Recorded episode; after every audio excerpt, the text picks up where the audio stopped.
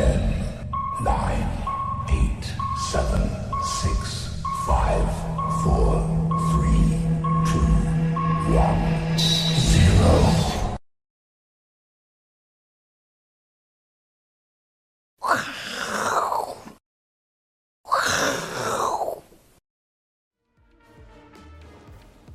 欢迎收看，我是金钱爆，带你了解金钱背后的故事。我是大 K 曾焕文。首先欢迎在场的嘉宾，第一位是财经 V 怪客 Vincent。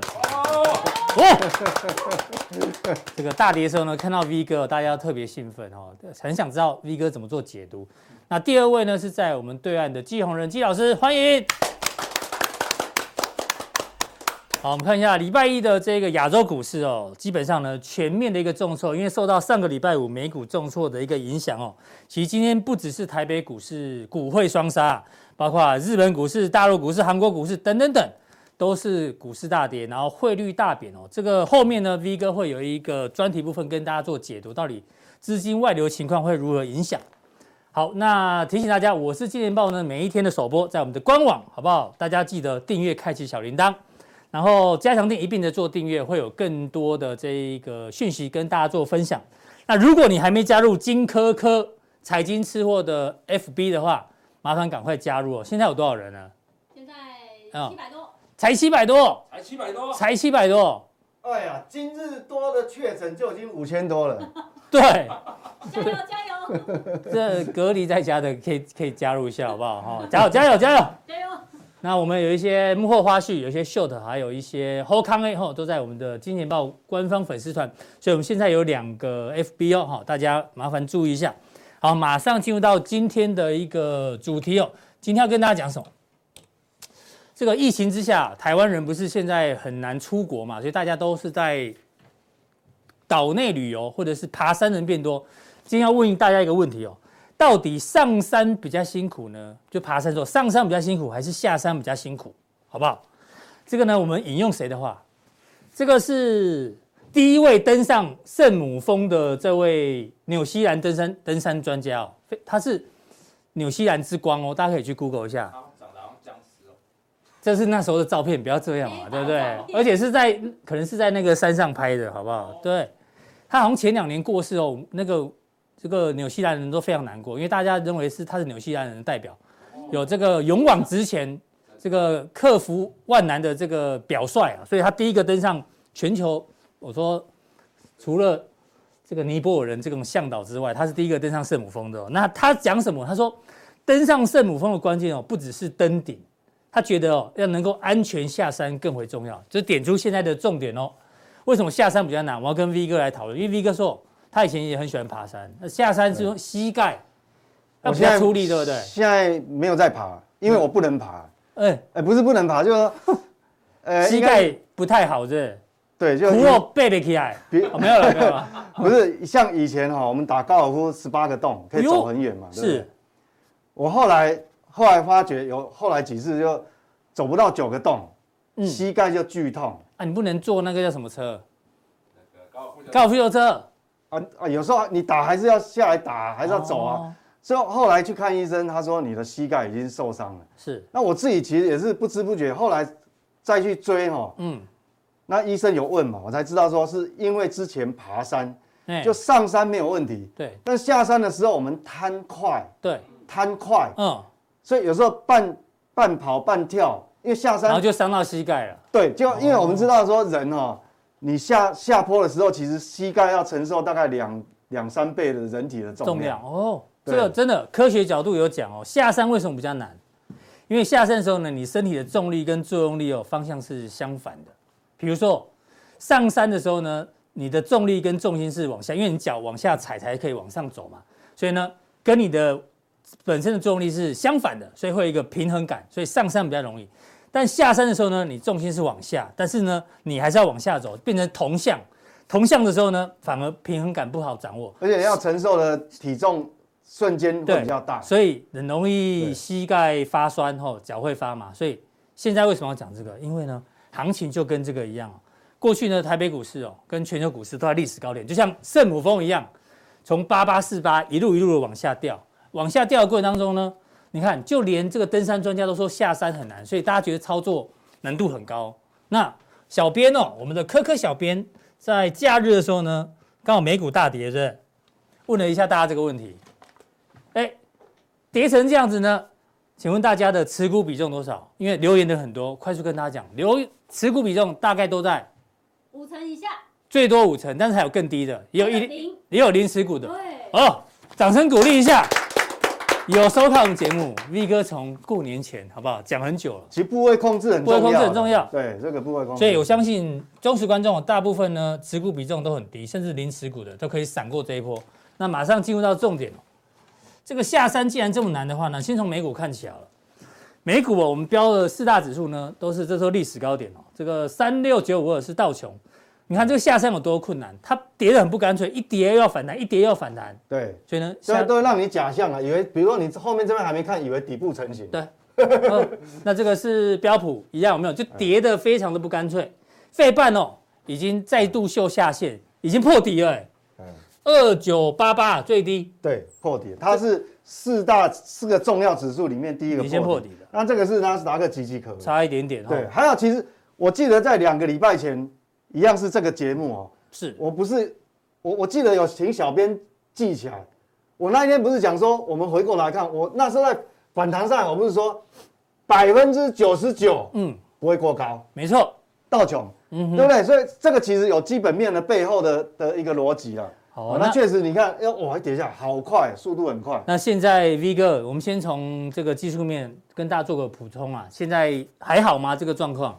对，因为那时候弹上来，大家都认为说，哎，这个是不是是不是有机会就化解？我那时候还、嗯、还在这个节目跟小编哦，大概有我上次忘了跟他下注，你知道吗？嗯、我对我说，对我说这个百分之九十九不会过高，那一集我忘记了。V 哥大部分都在这个节目啦，他不会去上单身行不行？好不好？对对对，一定在这个节目。对，所以所以这个东西哈、哦，现在来讲，现在就这个颈线你不要去破了，嗯。破的话，这个形态完成的话，那真的压力就很大。对，好，那这个还不是最最糟的。我们如果看好，你看哦，那这个纳指岌岌可危，岌岌可危，岌岌可危。它这边本来就，本来它重新站上这个颈线哦，本来还有机会就是维持在高档，就是我们讲说修正有两种，一种就是用时间修正，一种是用空间嘛。那你如果在高档震荡一直拖拖拖拖长，就变时间修正。但是这是没办法，因为这一次哈，整个。整个因为这个债债券前一阵子债券下跌的这个、这个压力哈，是现在拖下来，拖下来变岌岌可危，这个要很小心，很小心哦，这个是哦，这个风险还是要控制好。那罗素就这个也要很小心啊。哦，这个几乎好像随便我指头一掐就要 就就要破了。对，所以所以整个来讲，所以我们为什么一直提醒观众说，我说美股哈通通膨其实还不是，我觉得还不是最可怕。嗯，我从我从之前很早讲，我说其实影响。美股基本面最重要是什么？呃，所谓的实质购买力。好啊、哦，这个实质购买力，这个是这完全影响了这个基本面啊。这个是德国啊，德国也不好啊，德国也不好，这个随时都有可能再再来测试。V 哥，上个礼拜我记得你说，如果如果这个费半跌破颈线的话，要非常小心呢。啊，真的跌破了呢。一要非常小心，为什么？因为这个完全哦，这个比。纳斯达克还跟台股的相关性更高，对，这杀伤力更强。因为哈、哦，费半指数里面有很大的一个成分，嗯、非常重，叫做叫做台积电的 ADR ADR 是。所以这个你如果这样子的话，代表什么？其实外资哈、哦，外资提款到现在都还不敢讲说结束了。嗯，好，所以这个要很小心。你一旦破的话，那不是说我们台积电不好，也不是说联电不好，因为你外资的提款压力还是在。好，好。所以这个跟汇率就有关系了，那跟资金移动哈，已经不是单纯的个股的基本面了。对啊，现在技术面呢都摇摇欲坠，好不好？讲完之后呢，但是到底会跌到哪里？我们可能要回头看一下基本面的支撑力。对对。那接下来美国最重要的是财报周，上个礼拜的这个投行或者是金融股的财报，不管公布怎么样，大家去看股价跌翻了。那这这礼拜的科技股会不会也是这样？这礼拜有谁呢？有微软，有这个 Alphabet、Meta。波音，呃，Qualcomm 跟台湾比较相关的哦。礼拜四美国时间，这个很重要。Apple 还有苹果、Intel 好不好？亚马逊等等。对对对，我们要紧盯这个礼拜的财报周，在科技股部分哦。那就是说，这些财报如果是优于预期，嗯，但是优于预期不是特别重要，最重要的是你优于预期之后，股价的反应是什么？对，那你看今年以来这几档科技股已经已经跌了蛮多了，苹果跌了快一成哦，亚马逊超过一成，Meta 跌了四成五啊，微软跌了快两成哦，这个跌幅几乎都比标普五百的更重，所以呢，指数已经呃个股的股价已经先跌了。那现在有一份报告是美银美林的经理人他说，七成以上的经理人认为呢，全球经济将衰退。其实经济衰退这个这个这个警示啊，我们已经提醒大家一两个礼拜，因为很多报告一直出来。那他们现在又预估，大概有六成六人认为哦，搞不好这一次会有停滞性通膨，就是失业率很高，然后物价很高，但是呢，经这个经济成长率是往下掉的，这个是最糟的情况。所以你先帮我们关心一下基本面好不好？现在来讲，应该还不至于衰退，嗯，但是增长率转弱是有可能。什么叫、嗯、这跟衰退不一样啊？各各位要搞清楚，还还不至于到衰退，不会啦，没有那么容易了。是。所谓的趋缓，就是说，本来你一月份预估美美股的美国的 GDP 要成长三点六个百分点，我假设了，对，那现在可能要修正到三个百分点，哦，就往下调就对了，甚至于搞不好又反而又要开始下修到二点八，所以它是一个动能减弱，动能转转弱，对，所以这个是很要紧，因为我后面会有一个很重要的观念，因为我们讲说哈。现在行情不好，行情不好不是你就电视关起来就没事做，不是，行情不好要休息要练功，嗯，要练什么功呢？对，等下后面会讲，不是追剧哦，哈，好，所以所以我想这个很，这个还是要关心一下。好，那目前为止哈，让各位看，就因为礼拜五的大跌跟鲍威尔谈话有关系，要出来乱讲话有关系了哈。好，那那我们他那个他一讲完以后。哦，他那个是他在哪个场合啊？我在忘记。他一讲完以后啊，他讲完礼拜四也跌，礼拜五也跌了，连跌两天了。没对啊，礼拜礼拜对啊，你看哦，我们现在哦升息几率最高十一码，又变第一名了，又变第一名。但是重点是十二码，十二码本来十码变第二名，十二码本来是贴在地板上，紫色底下底下底下底下底下，现在现在是变第二，所以嗯，所以这个哈，我跟你讲，昨天。放假的时候哈，它有稍微回来了，本来一度跑到第一哦，是，所以很可怕，所以所以目前好为止，那等于大家恐慌说，那是不是无底线啊？变成说你升息无底线，各位先不要恐慌，我告诉你，嗯，我认为哈，这个就是最坏的状况，就这样，紧绷啊，到顶了，嗯，好，我后面会解释为什么，但是现现在的当下哈，市场是在反映这个，没有是没有错，但是各位哈。后面你就要切开来，分分开来判判，然后分开来研判哦。好，那目前为止哈，两年期公债殖利率已经来到二点六，十年期是多少？二点八，十年期是黄色的，黄色，这个贴得很近。所以为什么一直有人讲说可能这个倒挂会很严重？要来了啊！但是我认为呢，应该，呃，如果我我们这样讲哈，未来一个月，因为再过一个多礼拜，马上就要开会了，开会了嘛。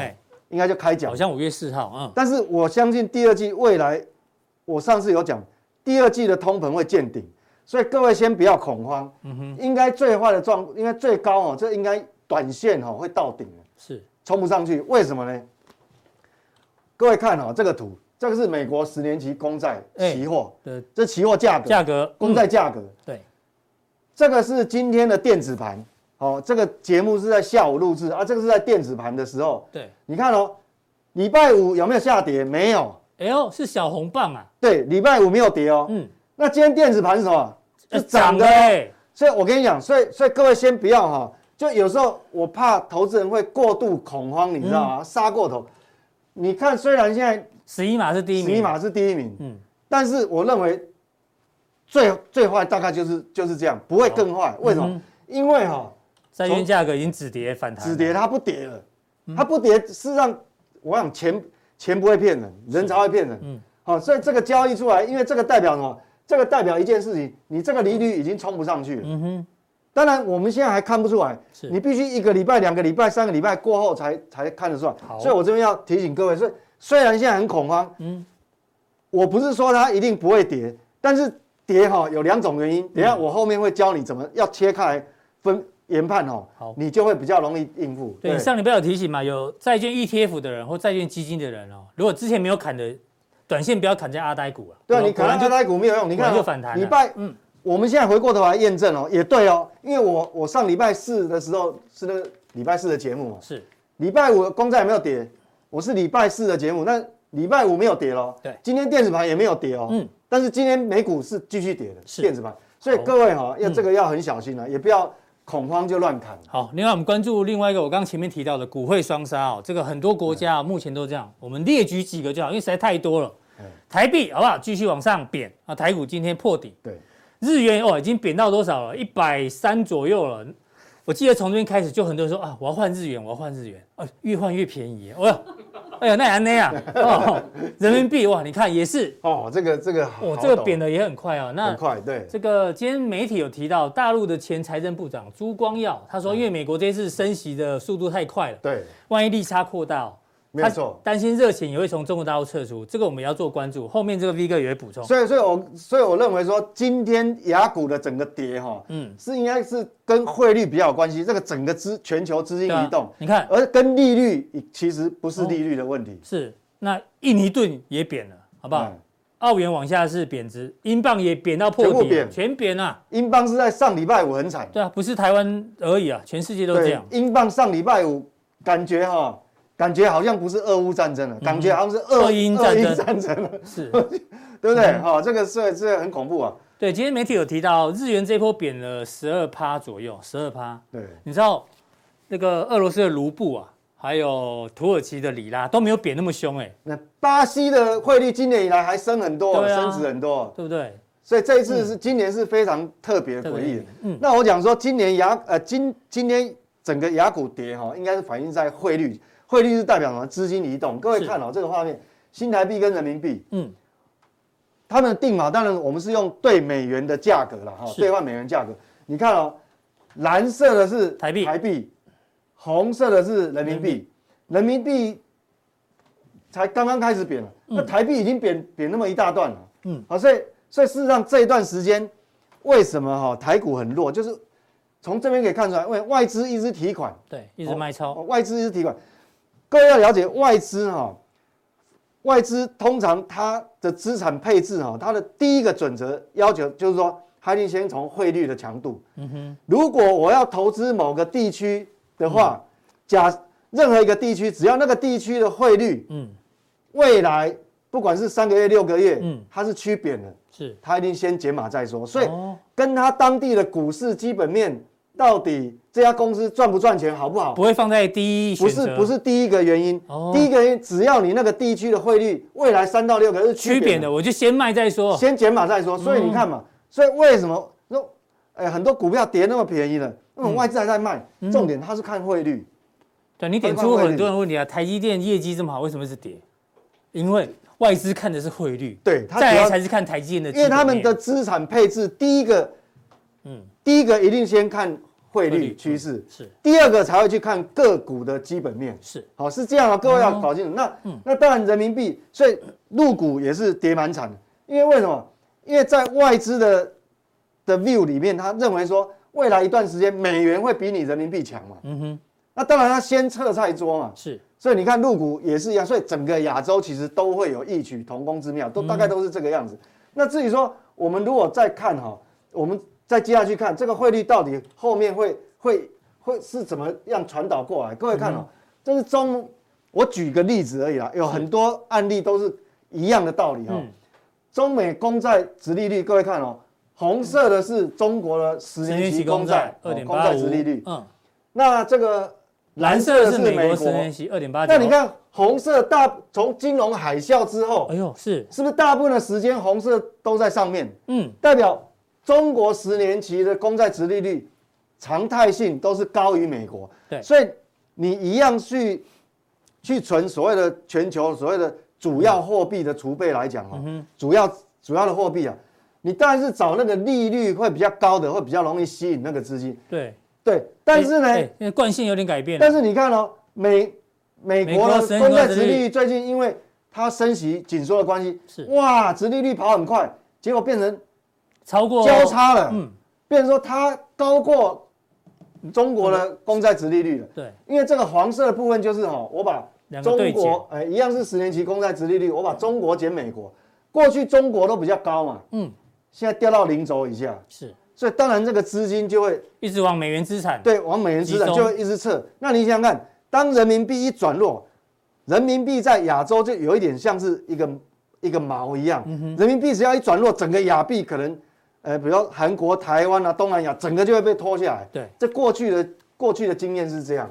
那所以这一波的这个股市修正，理论上跟这个是有关系的。所以大家要紧盯汇率啊。没有错，汇率还没有止贬之前哦，可能这个风险都还在。对啊，但日币贬跟这个原因又不一样。日币是因为它为了要维持公债殖利率维持在零轴那边，它拼命，那你只能一支一支印印日元去买公债嘛。是，就日元印太多了，就一样贬。哦，啊，所以所以这个这个变成说汇率现在是整个资金移动哦，完全就是这个跟股市好这边是它已经不是在讲所谓的。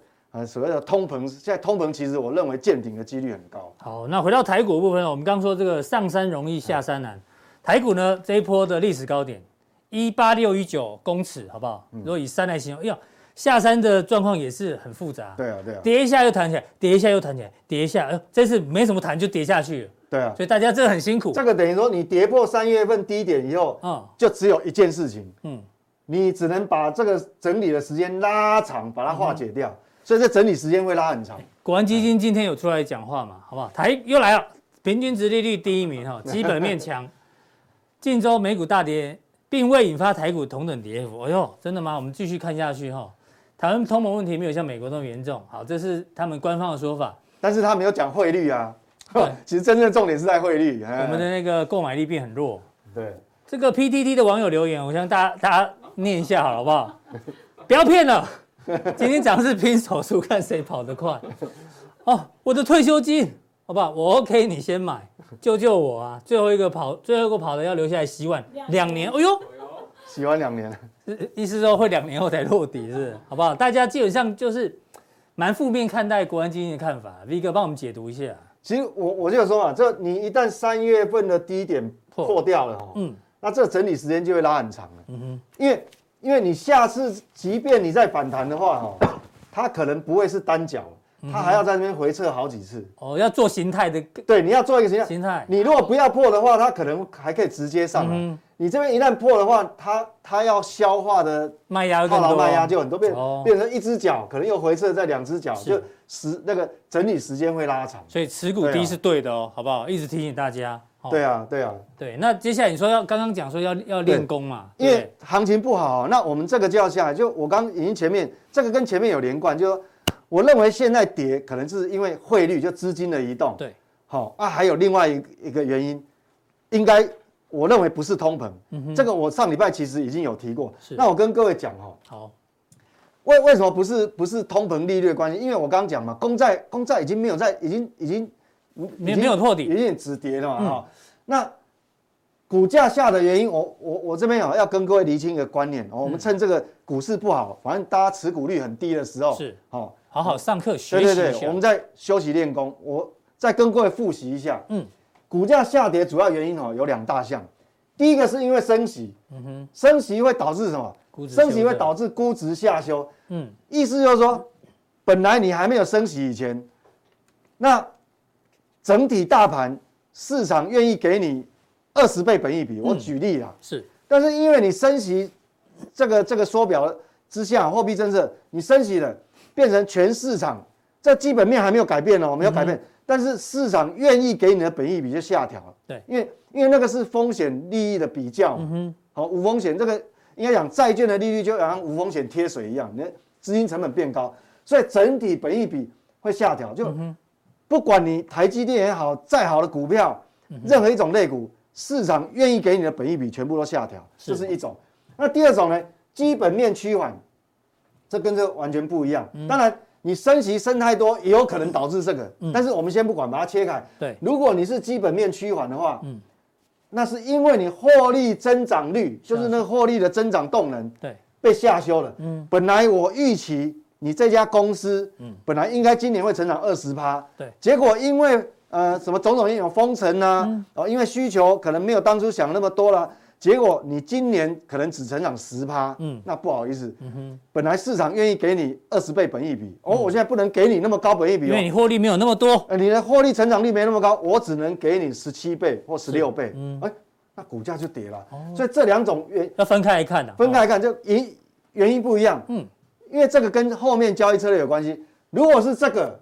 我告诉你，二话不说，不管你好的股票、坏的股票，你通通要减码。是，好，那这个就不一样。嗯，因为趋本基本面趋缓的估值下修，如果是股价因为这个跌的话，它就不是全部反应哦。嗯，因为有些它还是会会继续成长。是，好啊，有些可能它会受影响。嗯，所以现在台湾，我做结论，现在台湾哪一个情况？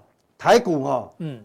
有些族群，有些个股是两个都有，两个都中就对了哦。那有些个股是，呃，只有这个因素，嗯，哦，它基本面还很强，是，所以它只有因为这个下修，但是这个、嗯、我刚讲了，因为这个修正其实哈、哦、已经到顶了，是，它已经修正过。那但是这个不会，所以现在有些股票是两个都有的话，这个虽然已经没有了，哦，这个干扰因素边际效应下降。但是因为它趋缓了，是，所以它继续跌。哦，但是有些个股是它也跟着被大盘拉下来，但是它是因为跟着大盘被拉下来是第一个因素，但是第一个因素它已经边际效应已经对。我举个例了，台积电是属于哪一种？大家觉得？来，小编觉得台积电的跌一定是跌这个嘛？对，是这一个。因为台积电基本面没有趋缓，好不好？对，没有问题。对对。但是呢？但是它还是跌，但是因为这个跌，对这个整体环境的。这个跌可能在第二季就到顶，就告一个段落了。但有些股票是两个都中哦，哦，那就要很小心。对对对对对，这个就整体环境不好，你基本面又下修，所以我我今天帮大家复习一下，股价下跌有两大主要因素。是，那你要理清楚你手上的股票是哪一种啊？嗯，那如那你想想看，如果我们看哈，这个这个就经济基本面跟货币政策是这样。嗯，就我刚刚讲，如果两呃经济货呃货币政策也宽松，基本面很强往上走，那但是这个啊两个估值都会上升，所以为什么戴维斯双击耶？对啊，所以所以这个东西会 有机会跟大家慢慢解释。对啊，为什么我们这个一一一万三千点可以涨到一万八，就是这样嘛。最美的庙街啊！那现在，那今年的现在呢？现在在哪里？今年的第一季，第一季就哎，货币政策开始收紧哦，估值下降。那但是呢，基本面还在往上走。嗯，那是估值下，那两个就抵消了。对，所以就变成大震荡了。哦，就区间。所以你看嘛，就。这个是要拖下来往下力量，但是这个还在往上，好，所以两个抵消掉，对，哦，所以是区间整理。但是现在呢，哦，有可能就是有一些股票在这一块，对不对？对，有些股票呢是要很小心，就是说，基呃本来货币政策本来就是已经一一呃哦不是这个这个这个叠加了，货币政策本来就已经收缩。很紧了。哦，然后它本身的基本面又不好。又不好。哦，对，哦不管我你是受封城的影响啦还是怎么影响，那这个就。就比较问题，所以、哦、这样四宫格看的就很清楚了。对、哦、对，那现在等于说怕现在比较担心的，我觉得哈，我不担心这个，因为我觉得那个应该边际效应到顶。好，我觉得是这个比较可怕，就是说基本面。好，所以我们要关心基本面。反正从这边走到这里啊，有的已经走到这里了哈，大家自己要留意一下。对，好啊，最后你补充一下。对，补充一下啊，嗯、那美股也好，美股是这样，我认为它的现在利率的干扰已经。边际效应已经降到很低了。嗯，真正哈，它骨子里面到底是跌什么？嗯，我非常大的怀疑，其实是基本面的问题。实时可支配所得，嗯，这我讲很多次，个人实时可支配所得根本就没有成长。对，你从阿伦斯基没有来的时候就提醒大家讲到阿伦斯基都来了，结果现在，所以你知道它有多重要。所以说现在都提醒大家，现在都慢慢验证哦。嗯，慢慢一你看哦，不管是 PMI 还有。它的零售销售数据慢慢都开始降温了，所以我跟你讲，美股现在跌已经不是在跌所谓的什么什么升息级嘛，它是在跌基本面哦。是，好，所以我们要三月低点，如果真的破的话就很重要。那这个也一样，你看为什么我一直讲说是跌基本面，不是跌利率？你看嘛，PMI，PMI 新订单减掉库存，新订单减掉库存，它这个都急速，对啊，急速往下错。蓝色的是美国，红色是中国大陆，是。台湾的是绿色，全部都是往下，嗯哼，所以我觉得现在的股市我比较害怕的是基本面，是。我根本我我不认为是升息几码的问题。好，那 V 哥今天在浦东店哇，非常非常多的这个讯息给大家做参考。待会对。加强店呢，同样因为加强店的好处就是你可以问问题，可以帮你解答。之外呢，哎呦，爆米花选股法，九九天选你，你立马来啊！不是降落降落，这个是小小小编打的啦，哦，对吧？我本来是说你要，我常给各位观念说要拥抱利空，是因为我们自己个人再怎么专业，再怎么厉害选股，顶多九十分是，但是大盘大盘是老大，大盘帮你选出来，大盘选股。它很容易就一百分。到底什么是爆米花选股法呢？就大盘帮你选股嘛，利空嘛。待会的加强錠，其实就是利空选股。锁定待会的加强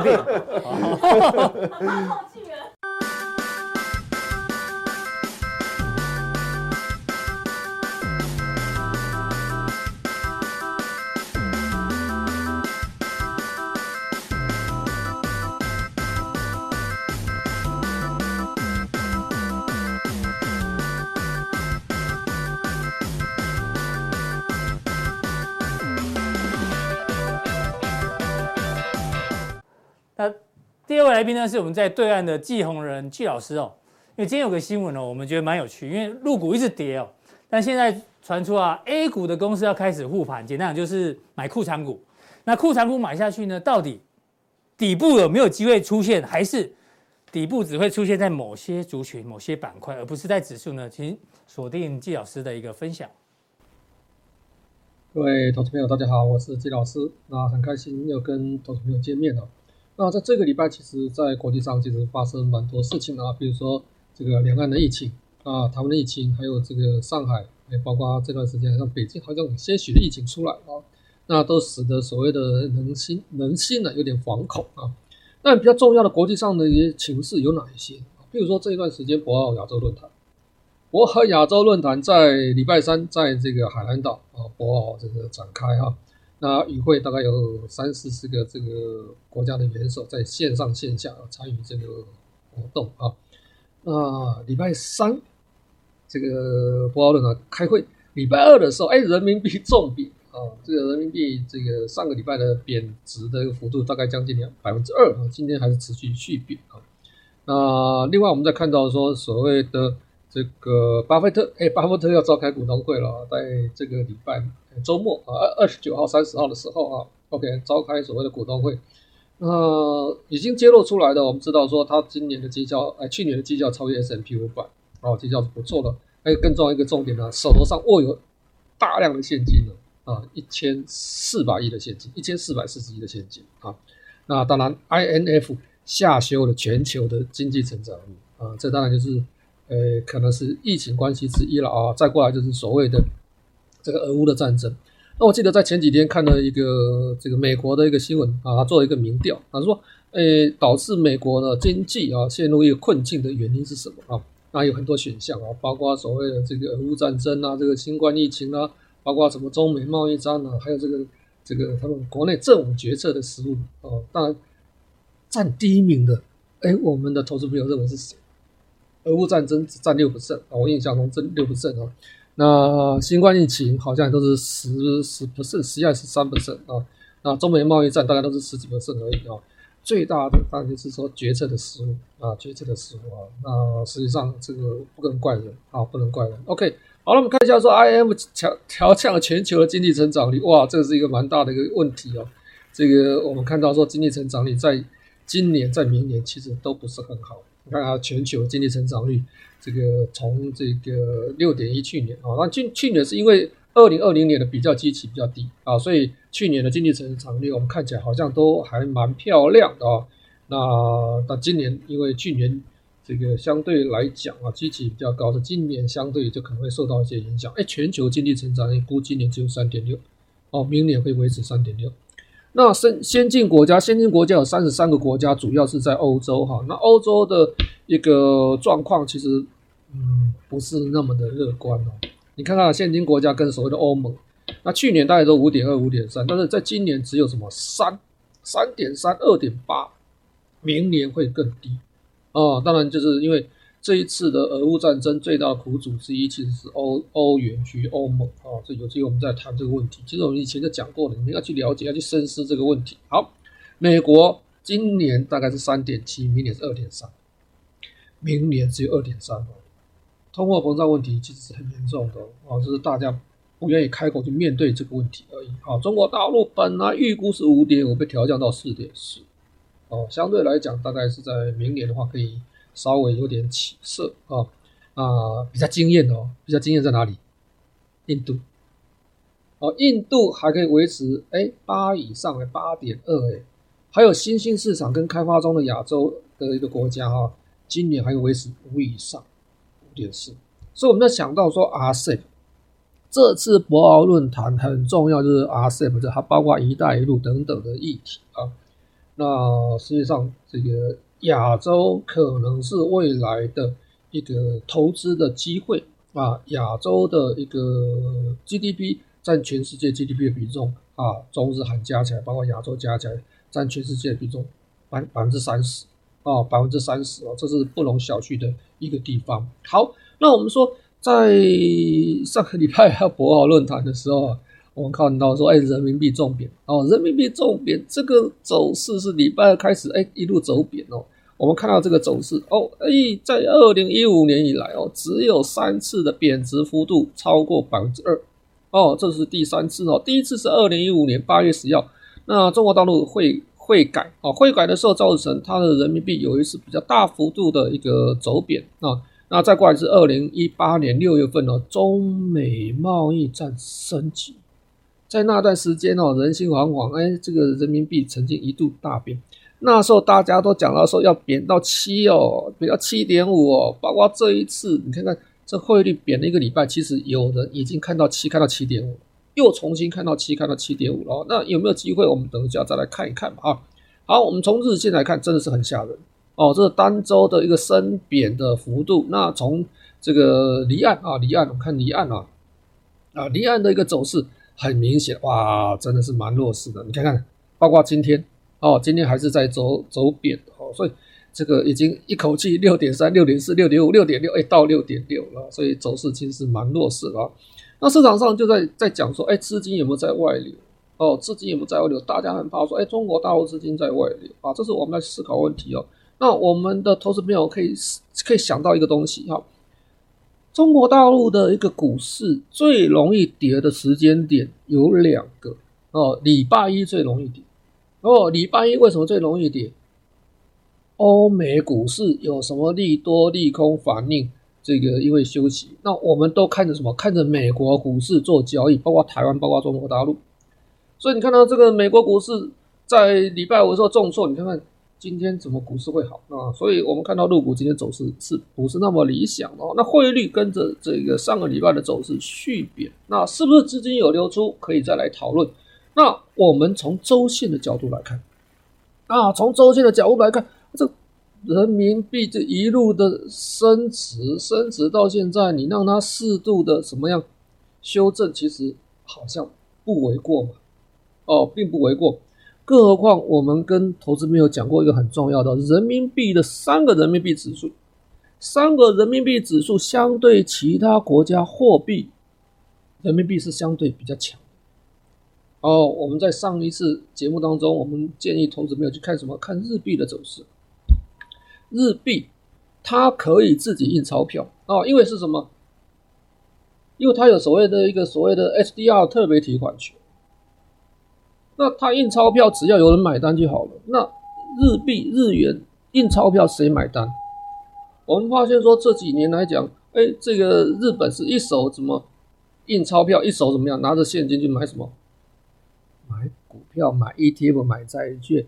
日本债券 ETF 最大买主是日本的政府。当然有一些避险的资金哦，日币是避险资金会去买日币。但是日本避险的资金的一个，好像它的这种效应越来越低。等一下，我们有一个图让我们的投资朋友来看哦。日本的一个债务比重真的太大了。日本维持零利率哦，十年期国债大概维持零哦，大概已经嘿将近十年了。哦，将近十年。那你说美国升息？日本有没有办法升息？日本有没有办法升息？日本没有办法升息，他怎么办？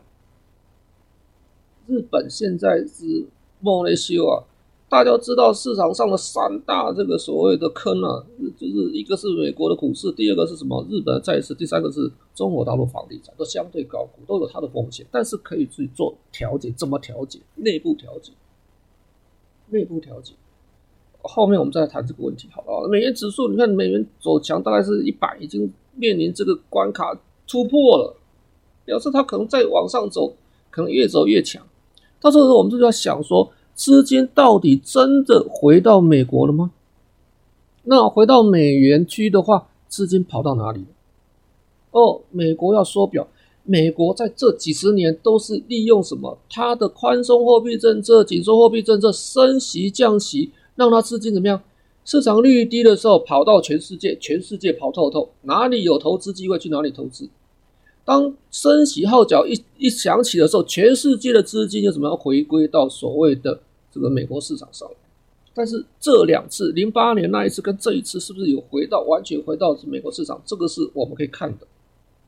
为什么？因为美为什么美国用用它那个利率政策、货币政策就可以吸引资金来回去薅羊毛？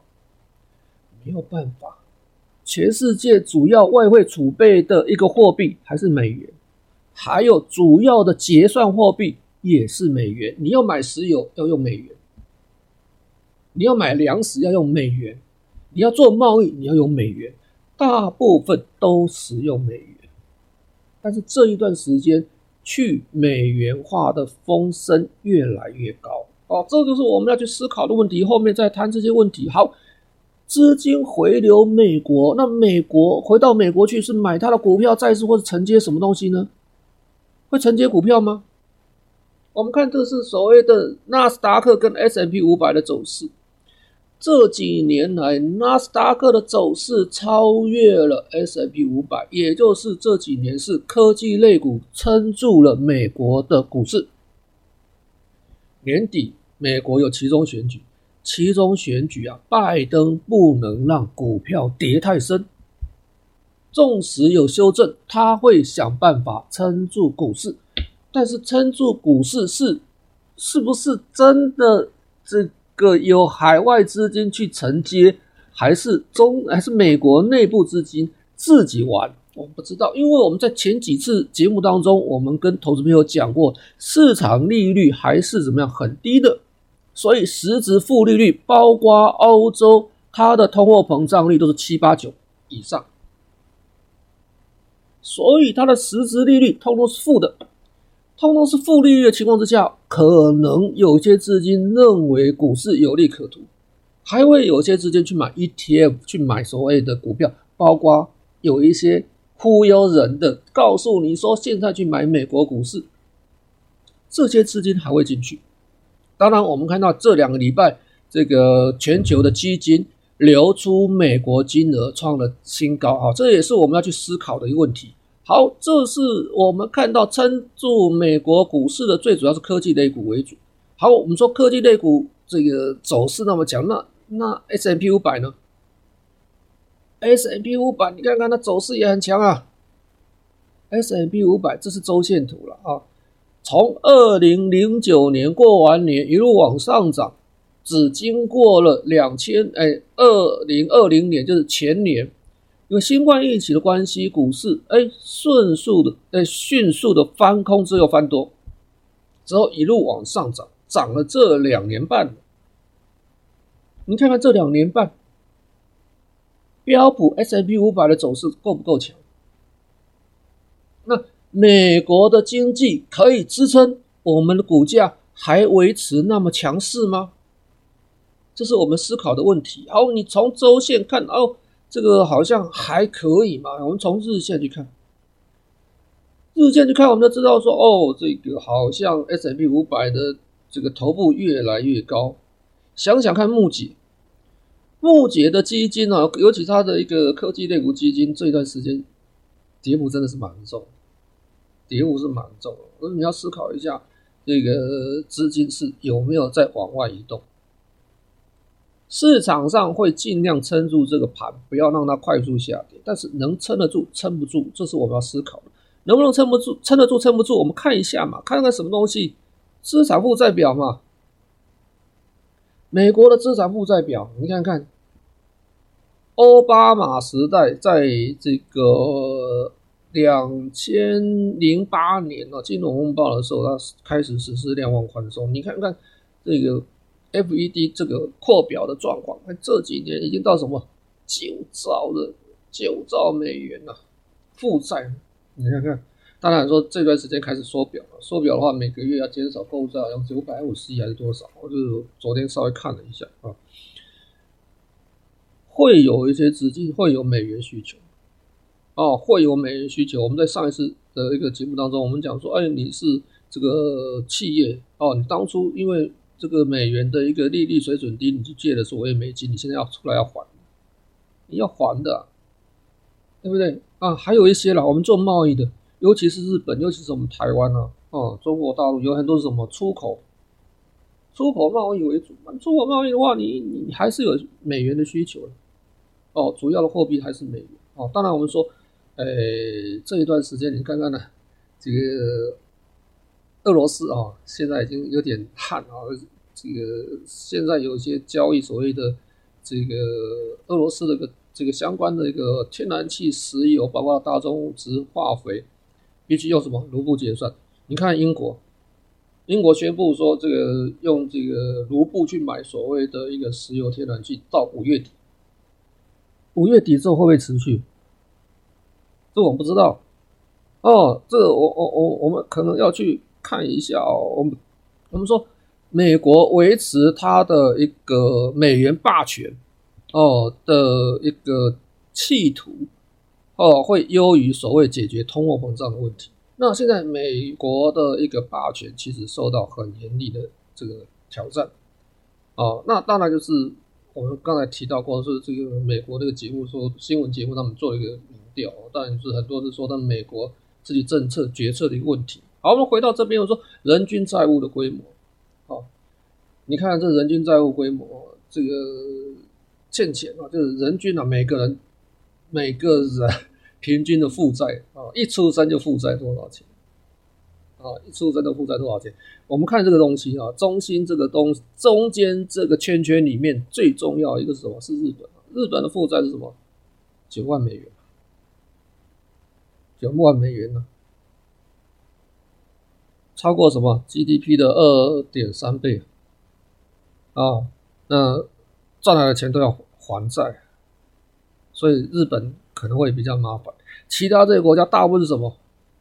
我们看到大部分是什么？欧洲的国家啊，欧洲国家也很麻烦啊。几次的所谓的一个从千禧年这个以来亚这个亚洲金融风暴以来，每次被薅羊毛的就是什么？就是欧洲啊。对，千禧年那一段时间是由欧元区起来，被薅一次羊毛。金融风暴的时候，这个。这个外溢效果，美国金融风暴外溢效果是欧债被薅一次羊毛，每一段时间被薅一次羊毛，这一段时间你看看，这是很麻烦哦。好，那我们要思考一个问题哦，当一个人啊欠国家的债务比他的工资还要多的时候怎么办？我们的收入啊都要来还债，那一般小型国家没有办法，恶性通货膨胀就来了。如果你你要花钞票的话，那这些成熟国家，这可能还可以怎么样掠夺我们这些小型的国家啊？有机会再谈这个问题，深入谈这个问题了。那另外我们再看这个东西啊，那这个是这个美元储备啊，那这个跟我们的投资朋友报告一下啊，我昨天在这个这个 IMF 的网站上面哦，那我看到二零二一年的它只有文字叙述啊，二零这个二零年的哦才有所谓的这个这个表格啊，所以我截取的是。这个二零二零年的表格，那我们二零二一年呢，我们再稍微叙述一下。那我们知道说，在二零二零年 Q one 的时候，这个美元的储备占比大概还是有六十点多，将近六十一。那现在来讲哈，就在二零二零年这个 Q 四的话五十九点一五，然后在这个去年是降到五十八点八一。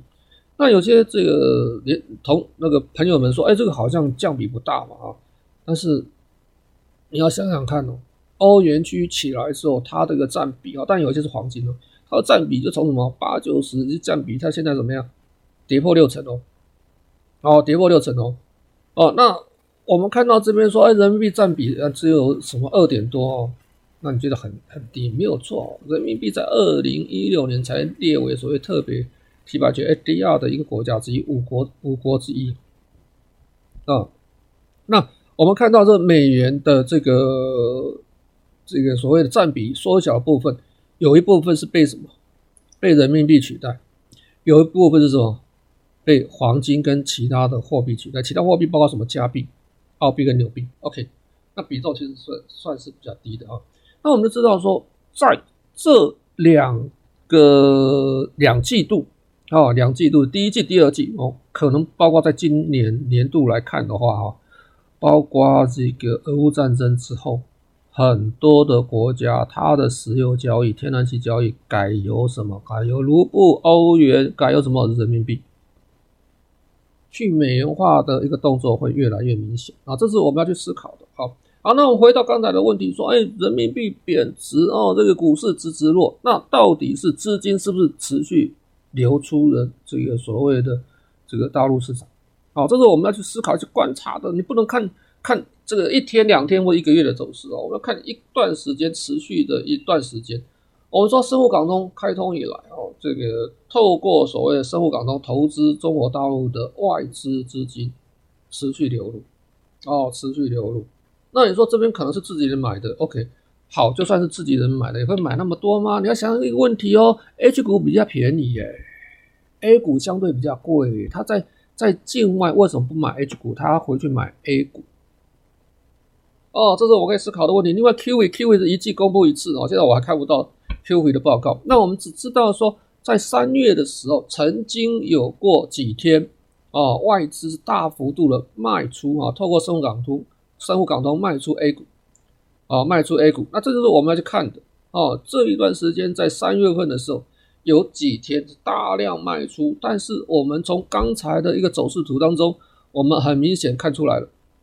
啊，很明显看出来了，什么持续性？持续性这边这个月线根本没有感觉到所谓的有所谓的资金流出的一个现象哦，它的一个一个长期的流入还是很明显的啊。你看到这个红色啊，偏红色是什么？这个是所谓的上证指数的走势图啊。上证指数不管涨不管跌，那资金是持续做买进啊，持续做买进。那这个可能可以跟我们的投资朋友稍微去参考、去思考一下。那短时间我们就要看深沪港通资金流入还流出。那今天在两点多的时候，我看的时候，那在深圳交易所是流入的哈，净流入。那上海在上海交易所是流出的。那我们知道说 MSCI 调整说它成分股的一个比重，金融股比重降低，所以我们说现在时时间金融股会被被调整。啊，会被调整，这是我们要要了解的啊。那其他的可能会资金会转进，那指数可能会修正啊，那修正幅度不见得会很大啊，这是我们要观察。好，再过来看一下，我们比较的时候，所谓的这个沪深三百跟 S M P 五百，哇，好像这几年你看沪深三百就被趴在地上打哦 S M P 走势就那么强，都是周线。实际上啊，因为沪深三百在二零零七年、零八年那一波涨势哦，到了六一二四点啊，在一五年五一七八点那两波涨势已经涨多了，所以这几年中国大陆股市是在修正它的估值，修正它的评价了，估值稍微偏高，现在一直在修正估值，而且修正估值它已经。这个本一笔股价净值比，它的估值已经比什么 S&P 五百来的低，有没有吸引力？那我们持续观察。好，另外看一下啊、哦，这个上证五十，上证五十，我们的投资朋友最喜欢看上证五十。我说你看上证五十，所有的指数都是走空头，大陆的股市走空头，那你必须看一下次产业啊，次产业有些次产业是持续走多的。我们看指数，当然你说。所有股票的这个类股齐涨的，其实很难看到。这几年都是属于整理偏弱势。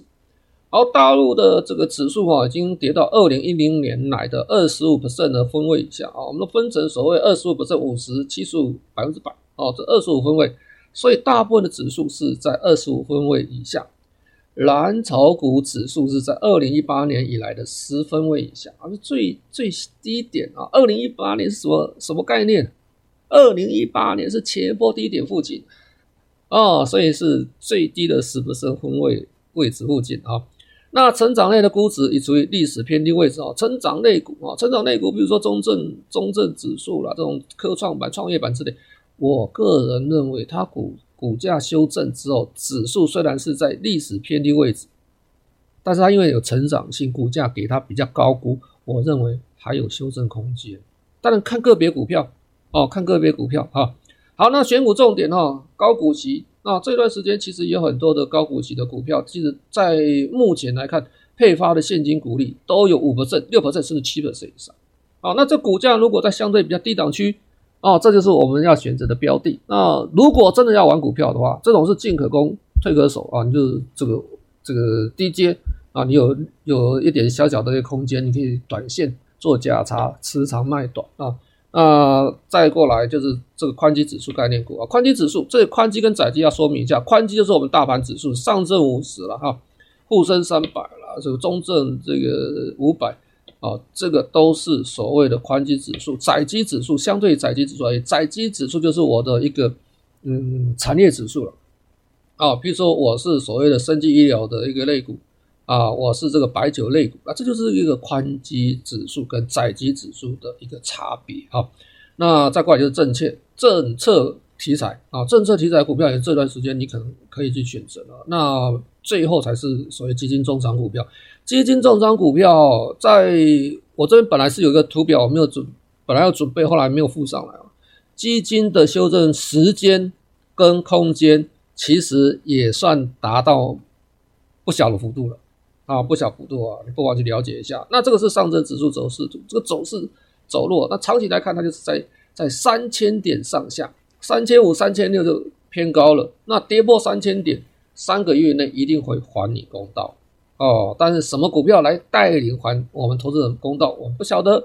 这边我只能告诉你，年诶、十年线到了，十年线到了。那你选择选择股票啊，这个这个股价越低的时候，你应该越高兴才对啊。好，那目前来讲，市场进入寻底阶段哦，寻底阶段。那你要操作，要么就是等待，要么就是左侧交易。左侧交易就分批布局。啊，那右侧交易就等待，等到我的这个形态完整啊，有效做突破的时候，我们再去做投资。